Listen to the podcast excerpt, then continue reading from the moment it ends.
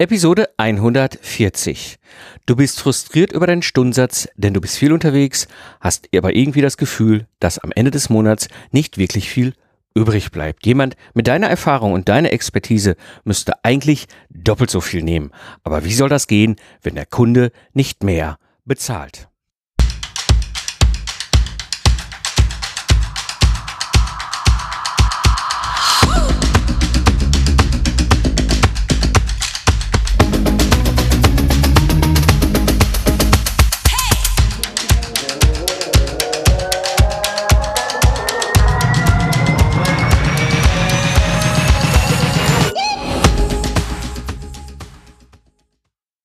Herzlich willkommen beim Digital Game Changer, der Podcast für Führungskräfte, Freiberufler und Selbstständige, die aus dem goldenen Zeit gegen Geld Hamsterrad aussteigen wollen, um mehr zeitliche und finanzielle Freiheit zu erhalten. Am Mikrofon ist wieder Mike Pfingsten, dein Mentor und Gründer der Productize Service Mastermind. Ja, in der heutigen Episode wirst du erfahren, wie du mit einem ganz einfachen Trick deinen Stundensatz verdoppeln kannst und gleichzeitig auch noch weniger arbeitest. Wie ist eigentlich so die Situation, gerade so bei Freiberuflern und Selbstständigen, die jetzt äh, unterwegs sind? Ich mache mal ein Beispiel hier, um das in der Episode ein bisschen zu verdeutlichen. Mm, das heißt, wenn ich jetzt gleich Zahlen nutze, da kannst du eine Null dranhängen oder abziehen. Ja, der mathematische Zusammenhang bleibt gleich. Äh, Nimm es einfach als Beispiel, mach die Gedanken und übertrage es in deine Situation. Also, machen wir eine Annahme. Mm, du bist Experte, Expertin für Projektmanagement. Du ist auch egal, ob jetzt Agile oder Vintage oder was auch immer. Ja, du bist in diesem Bereich unterwegs und du berätst natürlich Kunden. Ja, berätst sie zum Thema Prozesse, berätst sie natürlich zum Thema Methoden, berätst sie natürlich zum Thema Tools. So.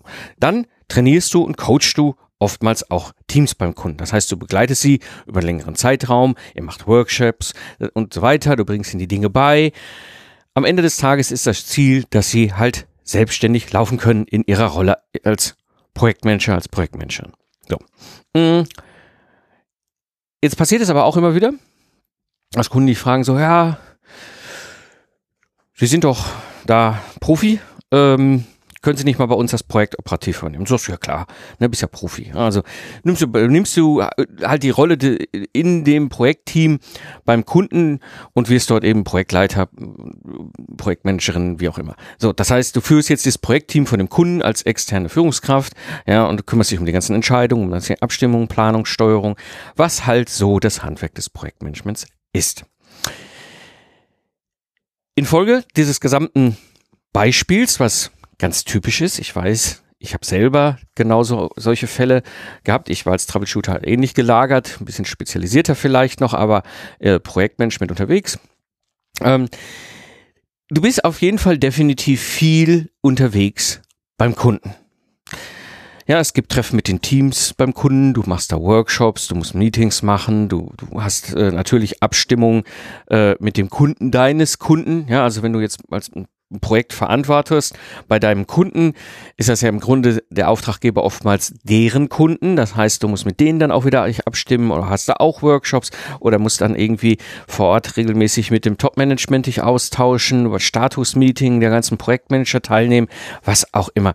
Ja, das heißt, ähm, du bist viel unterwegs, fährst viel rum, fährst zum Kunden, fährst zu deren Kunden, fährst zu Lieferanten. Ja, du bist wirklich regelrecht in so einer Art Reisezirkus. Und natürlich ist klar, dein Kunde, wo du gerade für arbeitest, der sitzt jetzt nicht einen Ort weiter, ne? sondern erfahrungsgemäß jetzt sind da immer 500 Kilometer zwischen. So. Jetzt machst du natürlich das Ganze auf Stundensatzbasis. Ja, das bedeutet, du hast jetzt irgendwie so einen Auftrag über sechs Monate bekommen ja, das heißt, irgendwie 800 Stunden Volumen haben sie beauftragt, so Pi mal Daumen.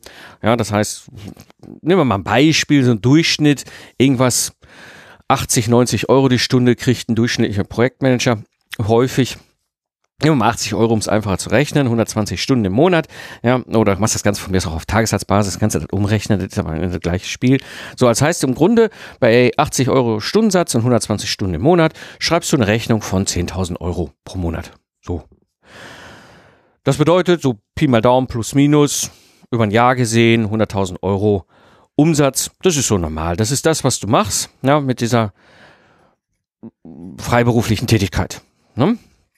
So, und jetzt kommt natürlich das daneben noch dazu, ja, der ganze Rest. Sprich, du musst dich um die Marketing deiner Expertise kümmern, also zum Beispiel Vorträge halten oder du musst irgendwo in Netzwerken dich vernetzen mit, mit Kunden auf potenzielle Treffen gehen, wo Kunden rumlaufen könnten. Ja, natürlich auch ne, in Social Media aktiv sein, in Foren Fragen beantworten oder irgendwo auch in Social Media Content veröffentlichen, alles mögliche, vielleicht auch Content produzieren. Ja, dann hast du natürlich Akquise bei Anfragen, sprich also ein Kunde fragt dich an, ja, Herr Müller-Meyer-Schmitz, können Sie nicht bei uns mal das Projektmanagement-Training übernehmen? Ähm, wenn Sie mal bereit für ein Gespräch zu uns zu kommen und dann fährst du dann 250 Kilometer zu diesem Kunden hin und dann sprecht ihr darüber und dann möchte er gerne ein Angebot haben und dann fällt ihm das Angebot nicht und dann möchte er es abgeändert haben und dann gefällt ihm das immer noch nicht und plötzlich fängt äh, Schweigen im Wald und dann stellst du fest, dass der Kunde umstrukturiert wird oder so. Ja, und dann war es das mit dem ganzen Aufwand, aber du hast ihn. Ja, da musst du dich ja auch noch drum kümmern. Oder auch so ein Klassiker, ne, monatliche Buchhaltung. Ja, also ne, entweder alles für den Steuerberater vorbereiten, entweder auch auf Papier oder vielleicht auch schon äh, mit Online-Tools und dann kann man irgendwelche Rechnungen, die du auch bezahlen musst und so weiter und so weiter, muss das überweisen an. Du musst dich halt um diesen ganzen Programm kümmern. So. Das heißt, du hast am Ende des Tages oder am Ende des Monats das Gefühl, dass du, arbeit, du arbeitest sehr viel. Ja? Aber so richtig Geld überbleibt nicht. Ich meine, klar, du verdienst jetzt nicht schlecht. Ich meine, ne, 100.000 Euro im Jahr, das ist okay, damit kann man was anfangen, aber wo, wo ist das Geld? Bei so viel Arbeit muss doch viel mehr Geld da sein. Ja? Und ähm, jetzt denkst du darüber nach, so, hm, Stundensatz erhöhen. Das wär's doch. Ich erhöhe meinen Stundensatz. Ja? Aber hm, das Blöde ist, du hast eigentlich schon den oberen Stundensatz ja, für die Tätigkeit in deiner Branche erreicht oder in deinem Kundensegment oder wie auch immer oder Tagessatz ist das gleiche, aber ne, du bist irgendwie so, hast das Gefühl so, ja, so höher gehen kann ich nicht, dann fangen sie an zu quietschen, ja, das ist wie so eine, wie so eine goldene Glasdecke, gegen die du stößt, wo du merkst so, mh, hm, mehr geht nicht, ja. Jetzt die Frage, wie, wie kannst du deinen Stundensatz jetzt verdoppeln? Und wenn ich über Stundensatz rede, und anderen erlebe ich immer wieder eine spannende Geschichte. Und mir ging es früher auch so. Wir denken immer im Stundensatz des Kunden. Ja? 80 Euro die Stunde, 800 Euro Stundensatz oder was auch immer dein Satz ist. Ne? 50, 100, 200 ist egal. Wir denken immer in diesem Kundenstundensatz. Viel interessanter ist doch aber der interne Stundensatz von dir. Der interne Stundensatz ist nämlich das, was du dir monatlich netto nach Steuern auszahlen kannst. Also Anführungsstrichen dein Gehalt. Ja, geteilt durch deinen monatlichen Aufwand, das zu generieren. Machen wir ein Beispiel.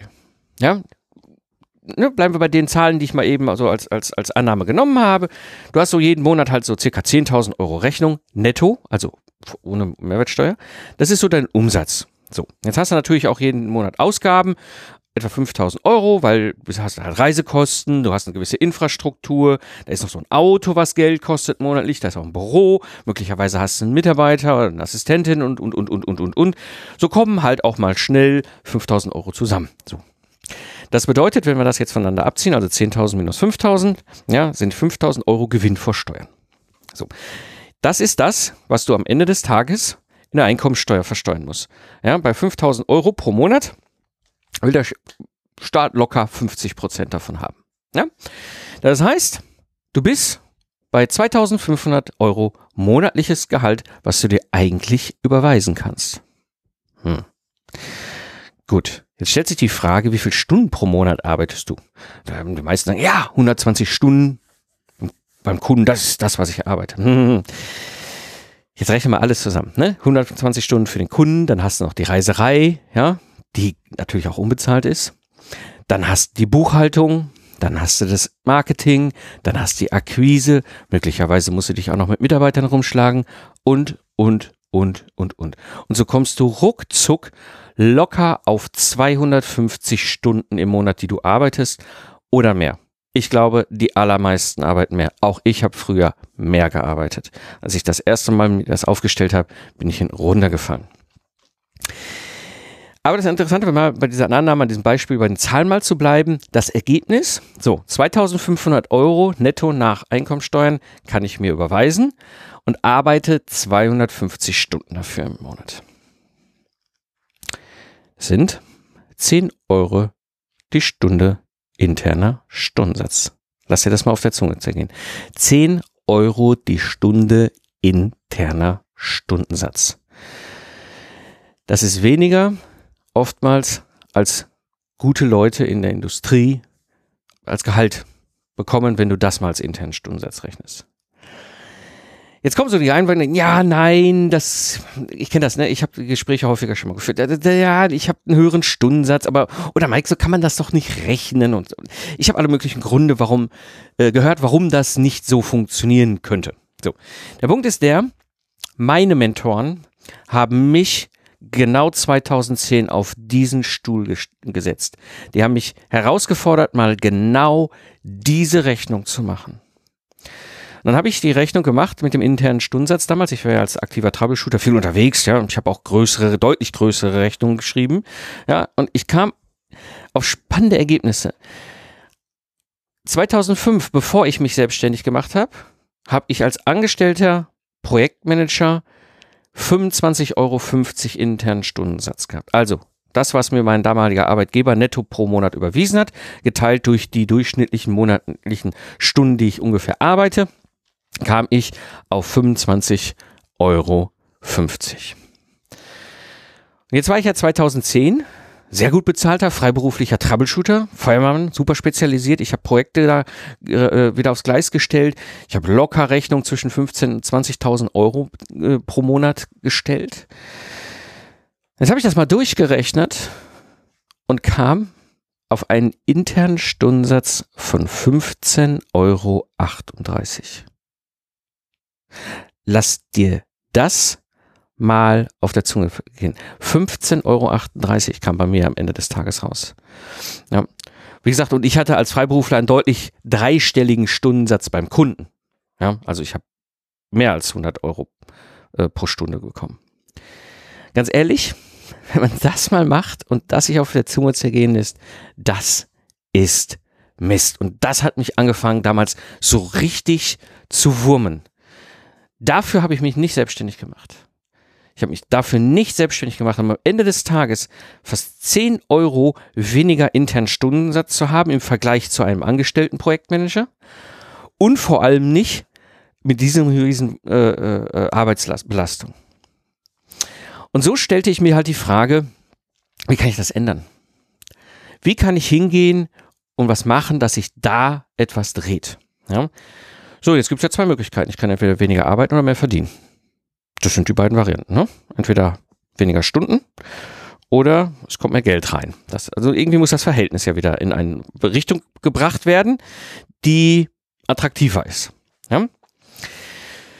Gut, jetzt gehen wir mal erstmal auf die Seite mehr verdienen. Okay, höherer Stundensatz. Ne? Ich war so locker bei 150, 180 Stunden, äh, Euro pro Stunde als, als Troubleshooter. So, und dann kriegst du immer, immer Stress mit dem Einkauf vom Kunden, ja, und es ist auch nicht der mal ganz typische Stundensatz dieser Branche. Ja, also die meisten Einkäufer haben über 100 Euro eigentlich schon nur per Vorstandsfreigabe überhaupt den Auftrag erteilt. Ja. Da jetzt nochmal hochzugehen und aus 150 Euro 300 Euro zu machen, vergiss es. Ja, ich kann das auch nachvollziehen, weil andere Freiberufer zu mir sagen, ja, Mike, du, ich krieg 65 Euro die Stunde. Ja, wenn ich jetzt verdoppeln soll, dann bin ich ja bei 130. Das wird mein Kunde niemals bezahlen. Und du hast recht. Dein Kunde wird das wahrscheinlich auch nicht bezahlen. Also ist das ganze Thema mehr verdienen, also höherer Stundensatz beim Kunden durchdrücken, oftmals gar nicht so einfach. Die Frage ist jetzt, was ist denn bei weniger arbeiten? Und da ist ein spannendes, spannendes, spannendes Spielfeld. Weniger arbeiten bedeutet vor allem erstmal, ich muss gucken, welche Maßnahmen kann ich ergreifen, damit ich nicht mehr auf so viele Stunden komme. Ne? Weil das ist ja der Faktor. Das, was ich quasi vor äh, Nachsteuern mir als Gehalt überweisen kann und ins Verhältnis gesetzt zu dem Aufwand, den ich pro Monat habe. Und wenn ich den Aufwand reduziere, dann habe ich einen besseren internen Stundensatz. Das erste und das, das anstrengendste, das kann ich aus eigener Erfahrung sagen, ist Glaubenssätze ablegen. Ich war damals der festen Überzeugung, ich muss zum Kunden. Immer jeden Tag. Ja. Zu jedem Besprechung, zu jedem Workshop. Ich muss das Team sehen. Ich muss da sein. Ich muss vor Ort sein. Ich muss erreichbar sein. Weil das war ich auch gewohnt. Ja, auch als angestellter Projektmensch. Ich war ja verfügbar, ich war ja erreichbar. Ja, ich war ja derjenige, der dann losgerannt ist, wenn es irgendwo angefangen hat zu brennen. Diesen Glaubenssatz abzulegen, das war schwer.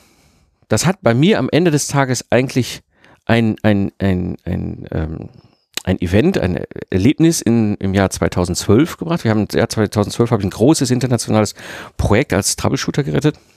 Und ich hatte in Kairo in Ägypten halt damals ein ja, man weiß das nie so ganz genau, 20, 25 Personen großes Software-Team sitzen und eine Projektmanagerin, mit der ich mich da vor Ort ausgetauscht habe, die dann vor Ort alles koordiniert hatte. Und äh, wir hatten das Problem, dass zu der Zeit der Mursi vom Militär abgesägt worden ist. Das heißt, es gab eine ganz klare Vorgabe von der deutschen Regierung, keiner darf dahin. Und von der ägyptischen Regierung gab es eine ganz klare Vorgabe, kein Ägypter darf raus aus dem Land. Ja, vor allem, und das ist was spannend, als ich es damals erlebt und gelernt habe, gerade bei den Ingenieuren, Ingenieurinnen ist die Frauenquote 50 Prozent in Ägypten. Also sie haben eine sehr hohe Frauenquote. Und wenn die natürlich die Chance hätten, nach Deutschland zu reisen und dort zu einem Meeting zu fahren, kannst du davon ausgehen, dass sie wahrscheinlich erstmal lieber hier bleiben. Was ja logisch ist, ja, weil wir haben gut studiert, wer will denn anschließend da noch irgendwie in so einem Wahnsinn dann hinter untergehen? Ähm, jetzt war die Situation, ich hatte jetzt da ein Team, was ich koordinieren musste, beziehungsweise über die Projektmanagerin koordinieren äh, konnte. Und wir hatten viel abzustimmen. Inhaltlich, fachlich, technisch, organisatorisch, strategisch, das ganze Thema, ja, das ganze, ganze Bandbreite des Projektmanagements. Und wir haben, ich habe da gelernt, dass alles, es geht alles übers Web.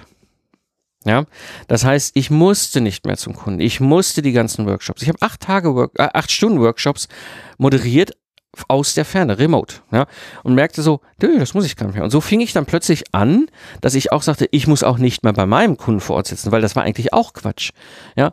Ich hatte zwar ein großes Projektteam in der Verantwortung, aber ich hatte nur einen einzigen Softwareentwickler in Deutschland sitzen der ganze Rest des Teams, da saßen Leute in China, in Indien, da saßen Leute, Testfahrer in, in, in Irland, ja, ich hatte Algorithmusentwickler in den USA, ich hatte Hardwareentwickler in Frankreich, wir hatten irgendwelche Tester in Osteuropa. Das ganze Team saß komplett verteilt über, den, über die Erdkugel.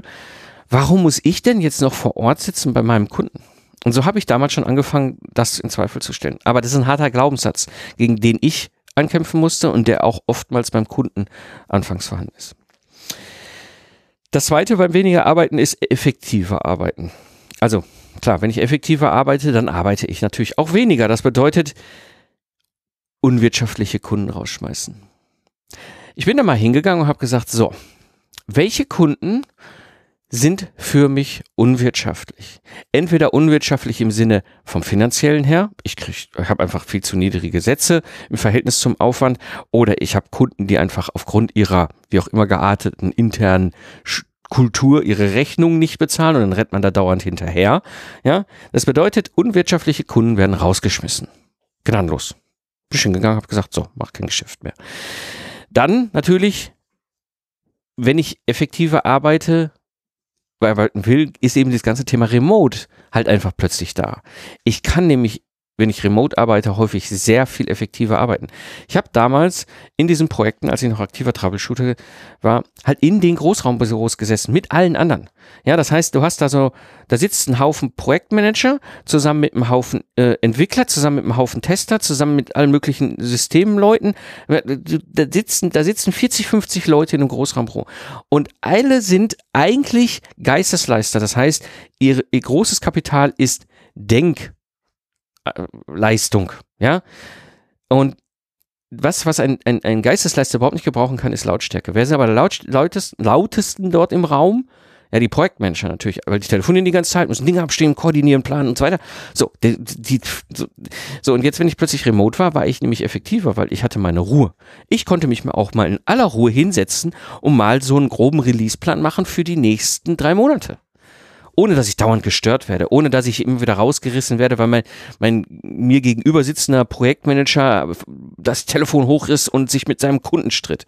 Ja, ähm, das heißt, Remote-Arbeiten war schon mal ein wesentliches Puzzlestück eben effektiver zu sein. Und dann natürlich halt so die ganzen Möglichkeiten des Internets ausnutzen. Also wenn wir sowieso schon da sind, dann können wir natürlich gucken, was es noch so an Möglichkeiten gibt, neben dem Remote, dass wir eben halt über entsprechende Tools, äh, Online-Session-Tools, wie auch immer alle möglichen Sachen äh, hingehen und das alles nutzen, um so effektiver zu werden. Also das ist ein, ein Riesenhub und ein Riesenbereich gewesen, wo ich eine ganze Menge ähm, gewinnen konnte. So, dann hatte ich noch so das Thema, naja, Low-Hanging Fruits. Was gibt es denn da eigentlich? Was kann ich eigentlich ganz schnell verändern, ohne dass es eigentlich wirklich was bei mir verändert? Jetzt ist es so, dass ich halt seit 2005 Vorträge halte und Vorträge sind in meinem Kontext immer ein unglaublich gutes Marketing-Element gewesen. Ja, es gab, es gibt, seit ich, seit ich Vorträge halte, es gibt einen ganz klaren Zusammenhang. Vortrag gleich Auftrag. Ich kann dir nur nicht sagen, wann. Ich habe Vorträge gehalten, da haben sie mir den Auftrag noch auf der Bühne in die Hand gedrückt. Ich habe Vorträge gehalten, da kamen Kunden zwei Jahre später und sagten, Herr Pfingsten, damals haben wir den Vortrag da gehört, jetzt haben wir das Problem, jetzt, wir müssen mal reden. Ja? Also, Vorträge halten. Also das heißt, Vorträge halten ist ein, in meinem Kontext ein sehr wirkungsvolles Element. Das Problem bei diesen ganzen Vorträgen ist natürlich, das sind dann Konferenzen, da musst du dann hinfahren. Ja, wenn du als Speaker auf der Bühne bist, erwarten manchmal auch die Konferenzorganisatoren, dass du da nicht eine halbe Stunde vorher anrauschst, einmal die Hand hebst, sagst wuh wuh und dann wieder abdüst, sondern dass du auch da bist. Das erwarten meistens im Nachgang natürlich auch die Teilnehmer deines Vortrags. Ja, sie möchten sich ja mit dir weiter austauschen und so weiter. So, das heißt, da geht eine ganze, ganze Menge Reisezirkus für bei drauf. Oftmals dann mit Übernachtung, weil es anders sich nicht regeln lässt. Gibt es jetzt was anderes, was man da machen kann? Und dann habe ich damals, das fing eigentlich schon so, schon so 2008 an, das richtig stark, bei mir kam dann der Moment dann 2010, als meine Mentoren mich so gechallenged haben. Ich sagte, was ist denn mit Webinaren? Ja, Webinare kannte ich damals eigentlich immer nur so als Sales-Vehikel, ja, und jeder von uns wird das mal erlebt haben, dass er in so einem Hardcore-Sales Webinar war, wo so ein Inuit versucht wird, einen Kühlschrank zu verkaufen, ja, in der Arktis. Ähm, also, das technisch gesehen ist ein Webinar nichts anderes wie ein Vortrag. Nur eben halt übers Internet. So, und plötzlich dann, plötzlich, ja, du hast keinerlei Reiserei mehr. Ja, also das war für mich ein Riesenerlebnis, weil ich nämlich diese Webinare von Anfang an sehr viel mehr inhaltlich gemacht habe. Ja, ich habe eigentlich wenn überhaupt nur ein Soft-Pitch gemacht oder gar kein Pitch. Also reine Content-Webinare. Auch so eine Möglichkeit, wo ich rangehen Und dann natürlich knallhart Kosten aus. Dann bin ich mal mit dem doppelhändigen Breitschwert komplett durch meinen Laden durch und habe mal wirklich auch echt alles rausgeschmissen, was nicht nied- und nagelfest war.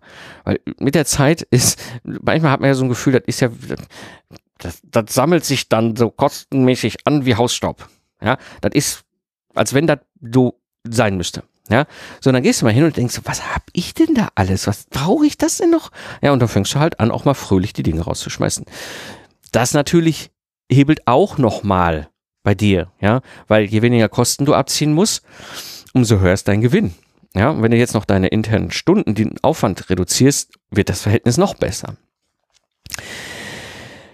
Ja, und dann ein Themenfeld, was ich dann angepackt habe, ist eben weiter spezialisieren. Hm, wenn ich mich weiter spezialisiere, auf ein Themengebiet, dann werde ich hochgradig effektiv in dem, was ich tue, weil ich nämlich oftmals mit der Spezialisierung einhergehend auch ein Kernproblem lösen kann. Ich bin dann quasi der absolute Guru zu dem Thema, wie man diese Schwerter so schmiedet, dass sie genau das Ergebnis rauskriegen. Diese Spezialisierung fand ich schon immer sehr spannend. Das bedeutet, ich muss in die Nische gehen und eben halt auch gefragte Experte werden. Daher kam damals schon der Ansatz mit den Lastenheften.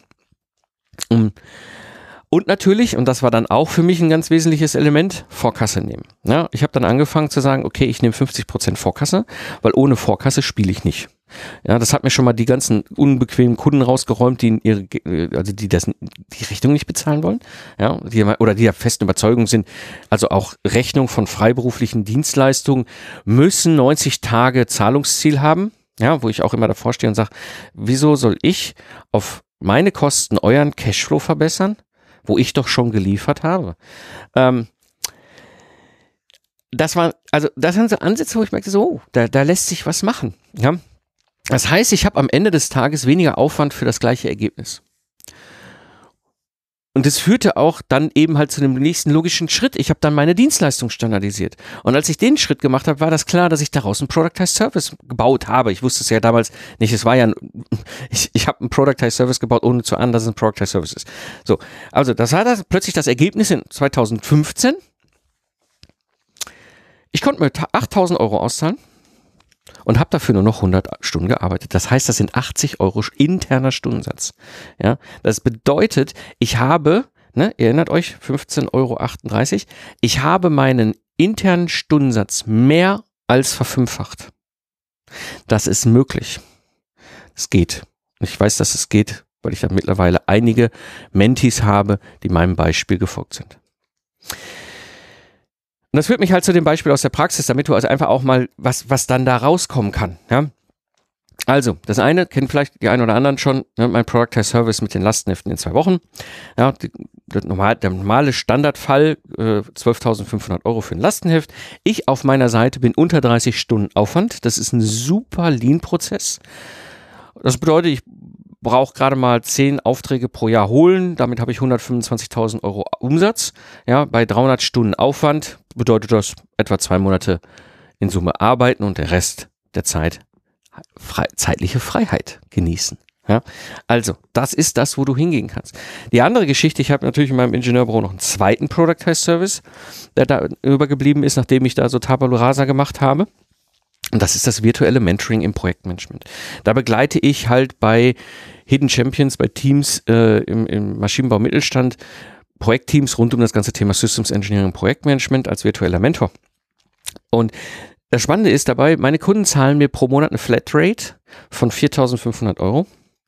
Und das Einzige, was ich garantiere, ist ein Call pro Woche. Wir machen eine Session pro Woche, wo wir halt im Grunde auf die Fragen eingehen, die entstanden sind, äh, gucken, was für Commitments sie in dem letzten sieben Tage Sprint äh, erfüllt haben und was halt die, das nächste Commitment für die nächsten sieben Tage sind. Für die Kunden ist das hochgradig wertvoll, weil damit die Teams nicht einfach mal sechs bis acht Wochen in die falsche Richtung in so einer Sackgasse reinlaufen und zurücklaufen, ne, sondern sie wirklich diese Fehler vermeiden. Wenn du jetzt aber den Stundensatz ausrechnen würdest, würde sagen, nein, nein, nein, den Stundensatz rechne besser nicht aus. So rechnen das lustigerweise auch meine Kunden nicht mehr. Die rechnen einfach einmal, wenn diese sechs bis acht Wochen, das Team sechs bis acht Wochen in eine Sackgasse reinläuft und wieder zurück muss auf den Hauptpfad, ist viel teurer als ein ganzes Jahr, den Mike mit seinen viereinhalbtausend Euro pro Monat Flatrate und dem Call einmal pro Woche, der ist im Grunde wie so eine Art Anführungsstrichen Versicherung für uns, dass wir nicht in die falsche Richtung laufen. Wenn du jetzt neugierig geworden bist und gesagt hast, hm, okay, der Mike redet vom Stundensatz verdoppeln, aber aha, wieso nicht mal beim internen Stundensatz anfangen? Dann habe ich einen Erfolgstipp für dich. Das war damals für mich auch ein absoluter Schritt, Tipp, Empfehlung, die mir meine Mentoren gegeben haben, die mir geholfen haben, auf diesen Weg zu kommen. Und die Empfehlung heißt Double It verdoppel es. Oftmals ist so, sind so, also der, der erste Gedanke ist so, ja, ich mache das in langsamen Schritten, ganz, ganz kleine, inkrementelle Schritte, mach mal hier mal ein bisschen, mach mal da mal ein bisschen, ja. Äh, ganz ehrlich, das, meine Erfahrung ist, wenn du so große Sachen machst wie, mein Ziel ist, ich will meinen internen Stundensatz in den nächsten drei Monaten verdoppeln, was an Maßnahmen kann ich dafür ergreifen? Das wird, wirst du aus meiner Erfahrung viel wahrscheinlicher umsetzen, weil du auch viel klarer hast, was du eigentlich willst es funktioniert halt auch besser. Weißt du, ich, manchmal hört man bei den amerikanischen Kollegen dieses Double It immer bei dem, bei den Preisen. Ja, du musst den Preis Double It. Und ich habe mir denke, ja, klar, kann ich alles machen. Double It, Double It, Double It. Aber irgendwann komme ich in Double It auch einfach in den Bereich. Entweder bin ich mit meiner Positionierung gar nicht so, so spitz und scharf, dass, positioniert, dass meine Kunden auch bereit sind, alles dafür zu bezahlen. Ähm, oder es ist einfach außerhalb jenseits der Budgetmöglichkeiten vom Kunden. Also dieses Double It bei den Preisen äh, kann funktionieren, kann eine Strategie sein, aber hat mit Sicherheit ein Limit. Dieses Double It beim internen Stundensatz aber, das hat eigentlich keine Grenzen. Na klar, irgendwann hast du null Stunden Aufwand und kannst trotzdem das Ergebnis produzieren. Also die Wahrscheinlichkeit, dass es irgendwann noch immer weiter funktioniert, ist gering. Aber das ist ein Riesenpotenzial. Deswegen mein Tipp, geh hin, rechne mal deinen internen Stundensatz aus, sei ehrlich zu dir, bitte. Sei ehrlich zu dir, rechne deinen internen Stundensatz aus und nimm dir das Ziel, beispielsweise zu sagen, in den nächsten drei Monaten double it. So, und dann guckst du mal, was für Low-Hanging Fruits du ernten kannst, um eben Stunden rauszunehmen aus deinem Aufwand möglicherweise auch Kosten, die du siehst und dann kannst du nach drei Monaten mal rechnen, hast du das Double It geschafft. Und wenn du das geschafft hast, nächste Double It, ja, dann sagst du, okay, in den nächsten drei Monaten mache ich wieder ein Double It, weil ich habe jetzt ein paar Sachen gefunden, wenn ich die alle noch umsetze, dann wird es noch geiler. So, also, mein, mein absoluter Tipp, Double It beim internen Stundensatz. Ja, zusammenfassend für die heutige Episode. Wenn wir darüber reden, den Stundensatz zu verdoppeln, dann könnten wir mal beim internen Stundensatz anfangen. Ist nämlich viel, viel effektiver, als zu versuchen, den externen Stundensatz noch weiter nach oben zu bringen. Und damit verbunden hast du, wirst du den Effekt haben, dass du weniger arbeitest. Das bedeutet, du verdienst mehr und arbeitest weniger. Was natürlich auch ganz cool ist. Ja, ich halte regelmäßig QA-Webinare für die Community hier und ähm, ich gehe dann so auf Fragen ein, die aus der Community kommen und gebe dir Antworten, mal, mal dir fröhlich auf meinem Whiteboard rum, live der, vor der Kamera. Die Community liebt das. So, und wenn du sagst, hey, da will ich auch mal bei sein, das will ich auch mal angucken, geh einfach auf mikepfingsten.de, trag dich in meine E-Mail-Liste ein. Und so verpasst du eben halt kein wichtiges Update und erhältst den vollen Mehrwert wie eben auch der Rest der Hörer-Community. Das war die heutige Episode. Ich bin Mike Pfingsten und danke dir fürs Zuhören. Lach viel und hab viel Spaß, was auch immer du gerade machst. Und so sage ich Tschüss und bis zum nächsten Mal, wenn ich als Mentor zurück bin im Pilotensitz, um dich bei deinem Wunsch nach Freiheit zu unterstützen.